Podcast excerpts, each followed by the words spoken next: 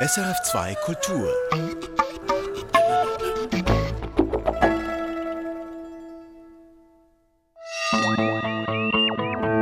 Wissenschaftsmagazin. Miniaturroboter, die von innen unseren Körper heilen. Eine Zukunftsvision, die vielleicht schon bald Realität wird. Bessere Lüftungen, damit man sich drinnen weniger ansteckt. Trotz des Wissens passiert bis jetzt wenig.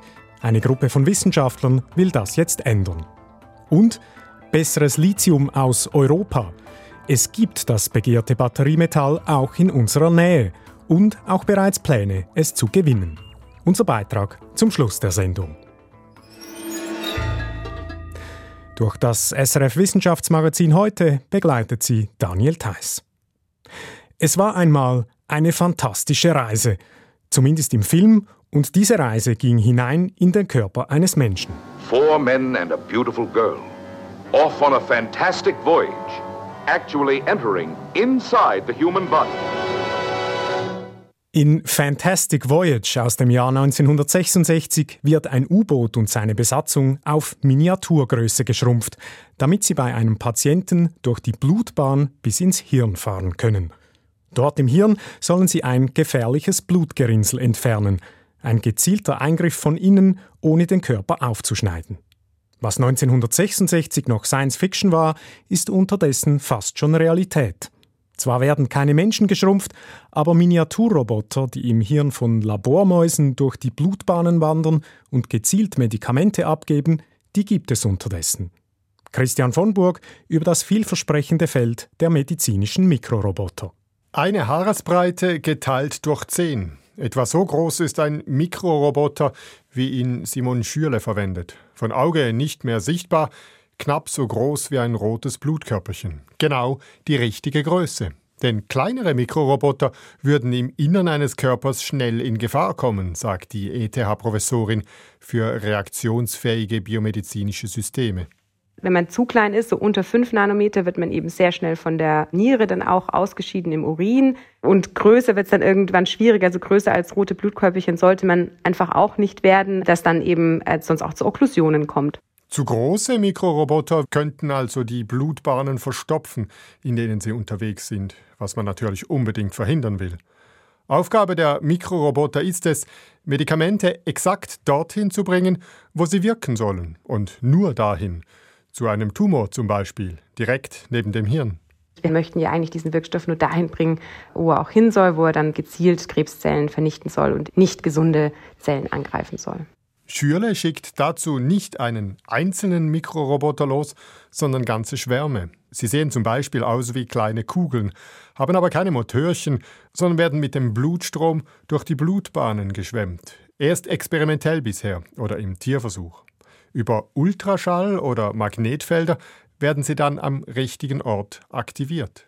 Und da setzen wir sozusagen diese Rotationsfelder an einem gezielten Ort an und zwirbeln so die Roboter aus der Gefäßwand raus in Tumore hinein.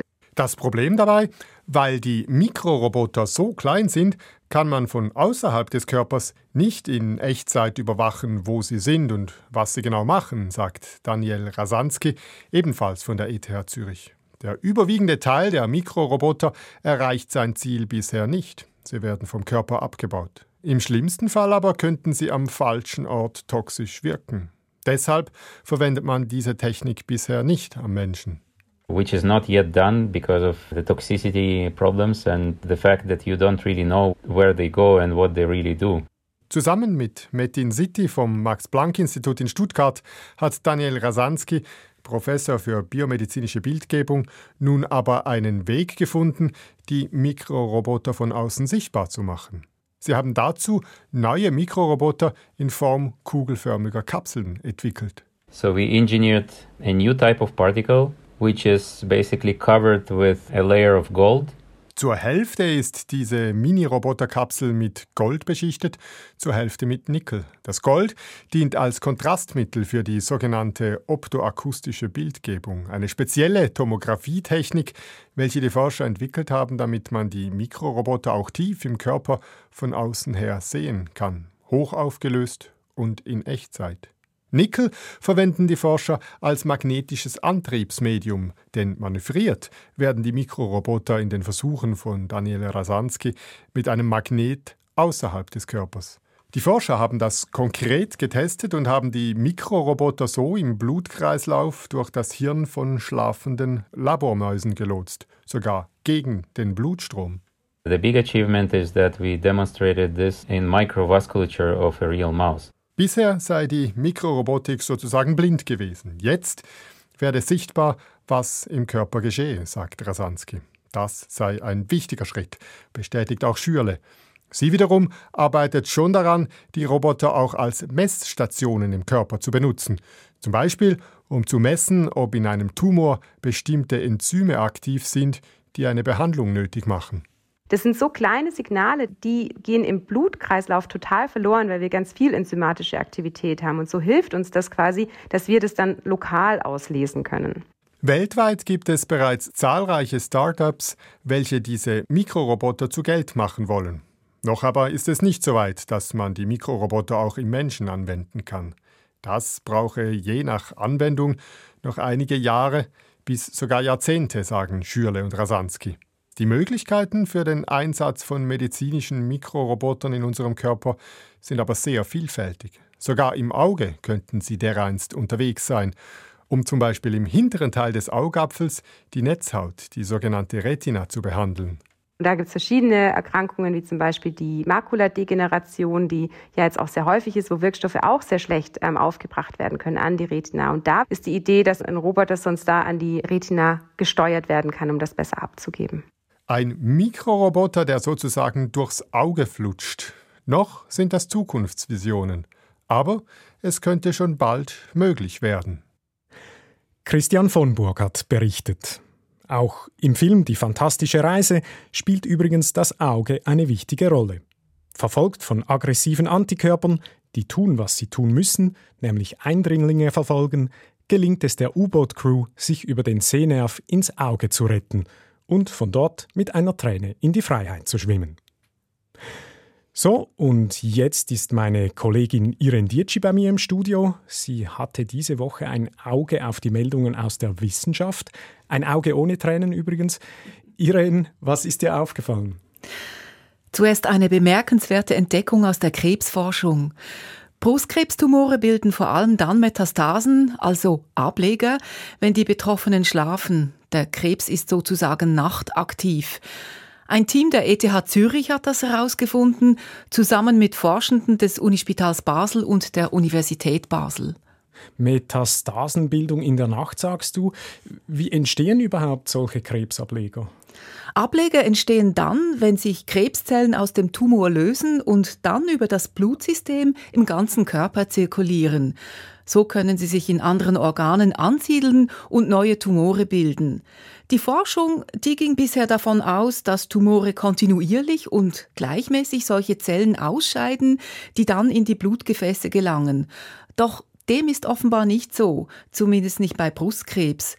Die Forschenden untersuchten 30 Krebspatientinnen und stellten fest, dass bei ihnen die Tumore nachts mehr Krebszellen absonderten als tagsüber. Und nicht nur das. Die Zellen sind nachts auch teilungsfreudiger. Das heißt, sie könnten eher Metastasen bilden als solche Zellen, die sich tagsüber lösen. Ja, das ist spannend. Also weiß man, warum das so ist?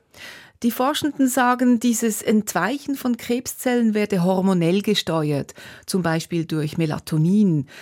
Das Hormon Melatonin steuert maßgeblich den Tag-Wach-Rhythmus des menschlichen Körpers und lässt uns in den Schlaf sinken.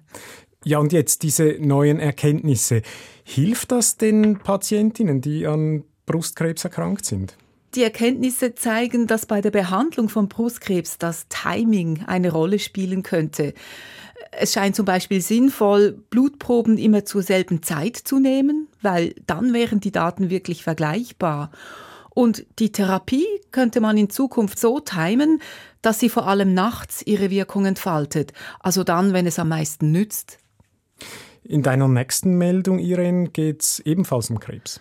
Ja, und zwar geht es um die Frage, haben Krebspatientinnen und Patienten, die mit einer Immuntherapie behandelt werden, bei einer Covid-19-Impfung ein erhöhtes Risiko für Komplikationen?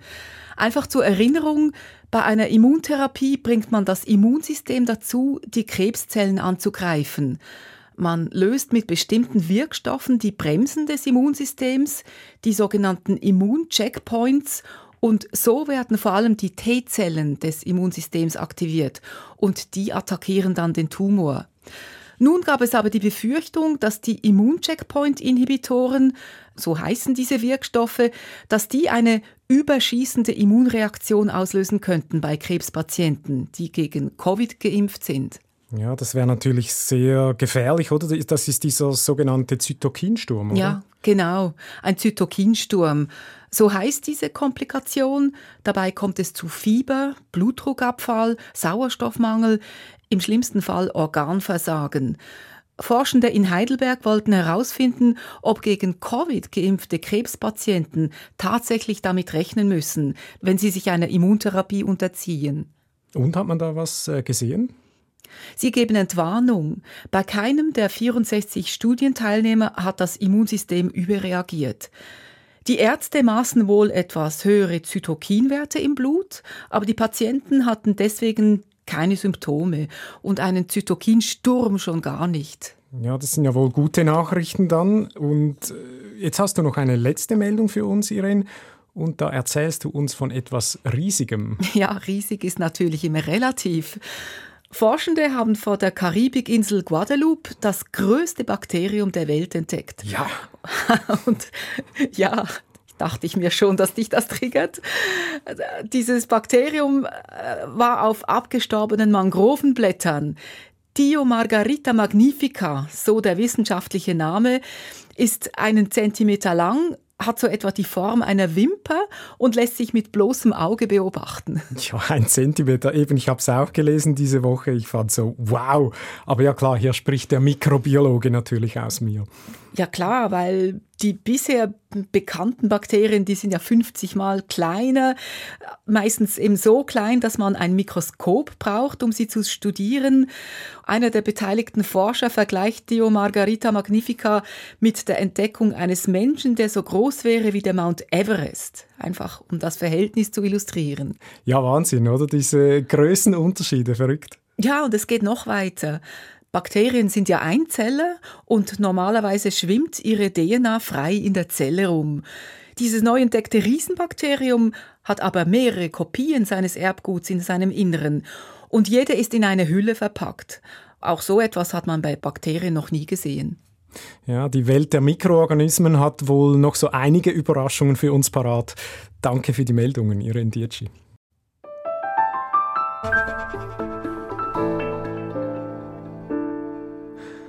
Corona zeigte uns, wie wichtig die Luftqualität in Gebäuden sein kann. Doch vielerorts fehlen gute Lüftungen oder Konzepte noch immer. Nun fordert eine Gruppe aus Aerosolforschern, Baufachleuten und Gesundheitsfachpersonen in der Schweiz einen großen Effort, um die Luftqualität in den Gebäuden deutlich zu verbessern. Gute Luft sei so wichtig wie sauberes Wasser, sagen sie. Dazu müsse die Luft in den Gebäuden aber deutlich stärker ausgetauscht werden als bisher, etwa fünfmal pro Stunde oder sogar noch mehr. Ich habe darüber mit Ernest Weingartner gesprochen. Er ist Professor für Mess- und Sensortechnik an der Fachhochschule Nordwestschweiz und Aerosolexperte. Er hat das erwähnte Papier mit unterschrieben. Ja, Ernest Weingartner, was liegt denn im Argen aus Ihrer Sicht? Ja, wir haben ja gelernt in der Pandemie, dass die Aerosole eine große Rolle spielen, dass in Innenräumen eine erhöhte Konzentration von Viren auftreten kann, weil einfach die Lüftung nicht ausreicht. Und deshalb ist die Lüftung ein großes Thema in der Bekämpfung, vor allem im Winter, wenn man sich häufig in Innenräumen aufhält. Ja, und die gegenwärtigen Lüftungskonzepte, die zielen vor allem darauf hinaus, dass man äh, den Komfort hat, oder, dass es angenehm ist und dass man, dass man wenig Energie verbraucht. Und jetzt kommt eine neue Anforderung, nämlich, dass man die Übertragung von so Krankheitserregern äh, unterbindet. Aber ganz konkret, was müsste man in den Gebäuden jetzt anders machen als heute? Ja, dass man effizienter lüftet betreffend dem Entfernen von Viren. Das heißt, für hohe Luftaustauschraten sorgt. Und das ist nicht einfach nur an einer Stelle Luft dazuführen und irgendwo absaugen, sondern man muss bedenken, dass die Luft sich verwirbelt, dass es, ähm, dass die, dass es keine so stehenden Ecken gibt an Luft und so. Ähm, die ganzen Lüftungskonzepte müssen auch von Grund auf neu überdacht werden, weil jetzt kommt eben eine, wie gesagt, eine neue Anforderung dazu. Und dann gibt es auch alternative Methoden, wie man äh, die Luft reinigen kann. Ich, beispielsweise mit äh, Bestrahlen mit, mit äh, hartem UV-Licht. Das, ähm, ja, da muss man sorgfältig sein, dass es eben keine ähm, äh, Risiken mit sich bringt. Das, äh, muss nicht um, das muss man genauer untersuchen, solche alternativen äh, Konzepte.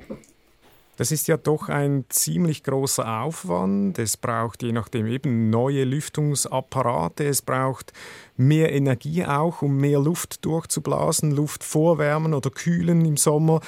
Ähm, das freut doch auch vor allem die Industrie, wenn man da gute Aufträge hat. Bringt es das wirklich? Ja, das ist sicher so, aber gleichzeitig ist saubere Luft ein wichtiges Gut, oder? Also sie sind froh, wenn sie gute Luft einatmen. Krankheiten und frühzeitige Todesfälle durch allgemein giftigen Feinstaub ist äh, in Europa und auch äh, weltweit immer noch ein großes Problem, auch in der Schweiz, in Städten, im Winter, wenn die ähm, PM-Werte sehr hoch sind. Und das geht eigentlich Hand in Hand in das Thema, das wir besprechen. Diese besseren Lüftungskonzepte führen auch dazu, dass die Luft auch betreffenden Rußpartikeln und anderem giftigen Feinstaub sauberer wird. Ich denke, langfristig profitieren wir alle, weil äh, unsere gute Gesundheit eigentlich unbezahlbar ist. Sie fokussieren jetzt stark eben auf äh, gute Lüftung, aber gleichzeitig, äh, die, das kommt auch an seine Grenzen. Man steckt sich ja im ÖV, wenn man nahe zusammensteht, trotzdem an oder, ich sag, oder vielleicht an Konzerten oder eben auch zu Hause. Ähm, wecken Sie da nicht etwas gar hohe Erwartungen jetzt? Klar, es ist nicht die perfekte Maßnahme, aber es ist halt wie alle die getroffenen Maßnahmen eine wichtige Maßnahme, um, um einfach die Anzahl Ansteckungen in der Population zu reduzieren, oder? Im Papier wird auch ein nationales Forschungsprogramm des Bundes gefordert. Mhm. Konkret sind ja das dann millionenschwere Fördergelder. Wozu braucht es das? Ja, ich denke, man braucht jetzt eine schnelle und auch möglichst unkomplizierte Finanzierung, denn wir haben immer noch viele unbeantwortete Fragen. Was sind die besten Techniken, um das zu realisieren? Eben, soll man einfach filtern wie herkömmlich oder soll man alternative Konzepte ähm, benutzen? Und wie gesagt, ähm, wichtig ist, dass es nach wie vor energieeffizient ist. Die Lüftung soll energieeffizient sein, sie soll auch klimafreundlich sein mir ist auch ein Anliegen, dass man unbekannte Risiken erforscht, oder? Wenn man plötzlich mit UV desinfiziert, gibt es da Risiken? Gibt es da Sekundärprodukte, die entstehen, die gefährlich sind? Das muss erforscht werden. Also das heißt, die UV-Desinfektionen, die man jetzt einsetzt, die haben möglicherweise ein gewisses Risiko für die Menschen. Ja, das kann sein, dass sie irgendwelche gasförmigen, flüchtigen Komponenten oxidieren und dann entstehen krankheitserregende oder giftige Peroxide oder reaktive organische Verbindungen. Das muss untersucht werden. Das hängt von der Dosis ab, von der Wellenlänge. Das sind äh, klassische Forschungsthemen in der Behandlung. Das war Ernest Weingartner, Professor für Mess- und Sensortechnik an der Fachhochschule Nordwestschweiz und Aerosolexperte. Er gehört einer losen Gruppe an, die sich einsetzt für, Zitat, pandemiesichere Gebäude und dies als langfristige Gesundheitsmaßnahme versteht. Lithium, das leichteste Metall, das es gibt, ist dank seiner günstigen Eigenschaften ein unverzichtbarer Bestandteil von Batterien. Batterien, die heute immer zahlreicher benötigt werden. Der Abbau von Lithiummetall geschieht heute allerdings unter teilweise bedenklichen Umweltbedingungen, zu einem großen Teil in Südamerika. Doch auch bei uns gibt es Lithium, etwa in den Alpen oder auch im Oberrheingebiet, also rheinabwärts endet der Schweizer Grenze. Dort ist das begehrte Metall tief unten im Boden im warmen Thermalwasser gelöst. Remo Vitelli über die europäischen Pläne zum Lithiumabbau. Europa ist eigentlich kein Bergbaukontinent mehr. Es ist bedauerlich, dass es in Zentraleuropa ja kaum noch Bergbau gibt. Sagt Dietrich Wanke. Er ist Chef des Unternehmens European Lithium und plant, in den Alpen Lithium abzubauen. Und zwar aus einer Mine in Kärnten. Die Krisen der letzten Jahre bestätigen ihn in seiner Absicht. Ich denke, wir haben dort einige Lektionen in der ähm, jüngsten Vergangenheit relativ schmerzlich lernen müssen. Ich spreche da das Stichwort Versorgungssicherheit an, Unabhängigkeit von Rohstoffimporten und da sind ja Lieferketten regelrecht zusammengebrochen. Vor allem aber geht es um die Mengen an Lithium, die jetzt und in Zukunft gebraucht werden, wegen der vermehrten Elektromobilität. Norbert Rücker ist Analyst bei der Bank Julius Baer und da zuständig für die Rohstoffmärkte. Mit der Energiewende steigt natürlich die Nachfrage nach Metallen und Lithium sticht da wirklich heraus. Wir gehen davon aus, dass sich bis 2040, leicht darüber hinaus, dieser Markt bis zu verachtfachen wird. Interessant ist, Lithium gibt es in Europa in beachtlichen Mengen. Es zu gewinnen ist die Herausforderung. Und European Lithium will das eben in den österreichischen Alpen tun. In der Mine, die die Firma gekauft hat, befinden sich dicke Adern aus sogenanntem Pegmatit und in diesem Gestein sitzen Kristalle des Minerals Spodumen, einem Lithiumerz. Abgebaut werden soll dies zuerst so, wie man es aus dem Bergbau seit langem kennt. Man sprengt Gänge in den Berg. Soweit so konventionell. Doch was dann folgt, ist innovativer. Denn die Verarbeitung des Gesteins beginnt schon in der Mine selbst. Erst wird es zerkleinert und dann vorsortiert. Nur etwa 8% verlässt die Mine, der Rest des Gesteins bleibt im Berg. Die zuvor rausgesprengten Gänge werden mit dem Material nach und nach wieder aufgefüllt, wie die Trichwanke erklärt dass dort für äh, nachfolgende Generationen, wenn dann der Bergbau irgendwann mal zu einem Ende kommt, keine Gefahr mehr ausgeht. Also es gibt keine großen Hohlräume mehr, die dort irgendwo zusammenbrechen. Man saniert den Bergbau während des Abbaus. Das lithiumhaltige Material wird dann ins Tal gebracht und dort raffiniert. Rund 10.000 Tonnen an Lithiumverbindungen, die für Batterien verwendet werden, will European Lithium pro Jahr gewinnen. Laut der österreichischen Presse gibt es allerdings Vorbehalte der ansässigen Bevölkerung gegen das Projekt. Dies vor allem wegen der Lastwagentransporte von der Mine am Berg bis zur Raffinerie im Tal. Die nötigen Bewilligungen der Behörden stehen noch aus, doch bei European Lithium ist man zuversichtlich. Eventuell schon ab Ende 2024 soll Lithium aus den Kärntner Alpen verfügbar sein. Etwas weiter in den Verfahren und offenbar noch zuversichtlicher ist man am Oberrhein nördlich von Basel. Die Firma Vulkan Energie will dort Lithium gewinnen. Und zwar aus Mineralwasser. Nach unseren Erkenntnissen ist der Oberrheingraben die größte Quelle an Lithium-Thermalwasser, den wir auf der Welt haben. Horst Kreuzer ist Gründer und Geschäftsführer der Vulkanenergie. Ich glaube, wir haben hier in Europa und auch auf der Welt mit dem Oberrheingraben eine ganz besondere Situation, eine Region, die sehr viel Lithium für Europa und die Batterieindustrie liefern kann. Auf einer großen Fläche in bis zu fünf Kilometer Tiefe sickert heißes Wasser durch Sandgestein und löst daraus unter anderem Lithiumverbindungen. Mit Hilfe von Geothermieanlagen holt man das lithiumhaltige Wasser aus der Tiefe. Das Praktische daran, das heiße Wasser, liefert auch gleich den nötigen Strom. Wir haben das Glück, dass die Energie aus der erneuerbaren Energie Geothermie kommt, sodass wir die eigene Wärme, die wir gewinnen, für die Lithiumgewinnung genutzt werden kann. Der Strom dient erstens dazu, das Lithium, hier noch in Form von Lithiumchlorid, im Wasser zu konzentrieren. Aluminiumfolie, die unter Strom steht, fängt diese Moleküle sozusagen ein. In einem zweiten Schritt wird das Lithiumchlorid zu batterietauglichem Lithiumhydroxid umgewandelt. Auch hier braucht es Strom. In der Raffinerie wird mit der Elektrolyse das Lithiumchlorid in Lithiumhydroxid umgesetzt. Bei der Elektrolyse handelt es sich um einen Prozess, der vom Strom gesteuert wird und auch Membranen zum Einsatz bringt. Am Ende dann aber dieses weiße Pulver, das Lithiumhydroxid, als Material für die Batterieindustrie erzeugt. Die Firma Vulkanenergie wirbt damit, dass ihr Lithium dank Geothermie CO2-neutral sei. Das ist sicherlich ein Vorteil, mit dem dann wiederum die Autofirmen werden können, die das Lithium in ihren Akkus verbauen.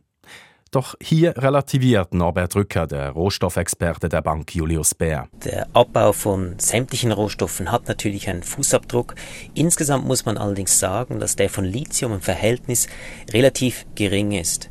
Schaut man sich andere Batteriemetalle an, wie beispielsweise Nickel, dann besitzt dieses Metall einen wesentlich höheren CO2-Abdruck. Was die CO2-Bilanz betrifft, hat das Lithium aus dem Mineralwasser vielleicht keinen entscheidenden Vorteil, nicht gegenüber jenem aus den Alpen und auch nicht unbedingt gegenüber jenem aus Südamerika oder Australien. Für beide europäischen Lithiumprojekte sprechen aber viele andere Faktoren wie bessere Umweltkontrollen, die kürzeren Transportwege und die größere Versorgungssicherheit. Auch was den Preis betrifft, sind die Europäer durchaus konkurrenzfähig, denn der Wert von Lithium hat sich in den letzten Jahren vervielfacht und wird wohl noch weiter steigen. Und dann sind letztlich noch die Mengen, die aus den Alpen und dem Mineralwasser gewonnen werden sollen. European Lithium will jährlich eben 10.000 Tonnen liefern, Vulkanenergie will sogar 40.000 Tonnen pro Jahr gewinnen und später noch mehr. Zwar lassen sich die Mengen nicht immer eins zu eins vergleichen, weil das Lithium in verschiedenen chemischen Verbindungen hergestellt und gehandelt wird. Aber diese insgesamt 50.000 Tonnen aus Europa wären rund die Hälfte dessen, was letztes Jahr weltweit gefördert wurde. Wenn diese Projekte wie geplant umgesetzt werden, kann europäisches Lithium also einen schönen Beitrag leisten an die Elektromobilität der Zukunft. Remo Vitelli über den geplanten Abbau von europäischem Lithium. Und an dieser Stelle eine kleine Vorschau für Sie, was Sie in den nächsten sechs Wochen bei uns im Wissenschaftsmagazin erwartet. Nämlich unsere Sommerserie, wo wir uns in jeder Sendung jeweils einem Thema widmen. Und dieses Jahr geht's hinunter in die Tiefe. Wir tauchen ein in den Bodensee, dessen Tier- und Pflanzenwelt sich gerade radikal verändert. Die Quagga-Muschel kommt und die Felchenpopulation bricht zusammen. Ja, wir suchen jetzt die Trapnetze rein und nehmen die Fische raus. Es ist einfach, wenn ich hier in die Kiste hineinschaue, sehen wir noch den Boden und ich muss sagen, es ist einer der besseren Tage, es ist noch traurige. Und ja, das ist einfach extrem, wie die Fangerträge zusammengebrochen sind. Wir tauchen ein ins Hirn, 10 cm tief, und sind mit dabei, wenn Chirurgen dort eine tiefe Hirnstimulation vornehmen. Sehen Sie, jetzt, jetzt sieht man die Elektrode. Er ist noch nicht am Target, er geht jetzt weiter. Voilà, fast, vielleicht noch halb Millimeter tiefer würde ich gehen. Ja. Tipptopp. Und wir gehen tief unter Tag in den Opalinuston, wo unsere radioaktiven Abfälle möglichst sicher lagern sollen. Zumindest kann man sich nachher nicht vorwerfen, man habe nicht möglichst viel versucht, die Bevölkerung zu schützen und um das möglichst sicher zu machen. Diese und weitere Geschichten hören Sie hier in den nächsten sechs Wochen in unserer Sommerserie Hinab, das Wissenschaftsmagazin sucht die Tiefe. Und das war's bereits schon wieder von uns für diese Woche. Besten Dank für Ihr Interesse. Produzent dieser Ausgabe ist Christian von Burg und mein Name ist Daniel Theiss. Erfahren Sie mehr über unsere Sendungen auf unserer Homepage srf.ch-kultur.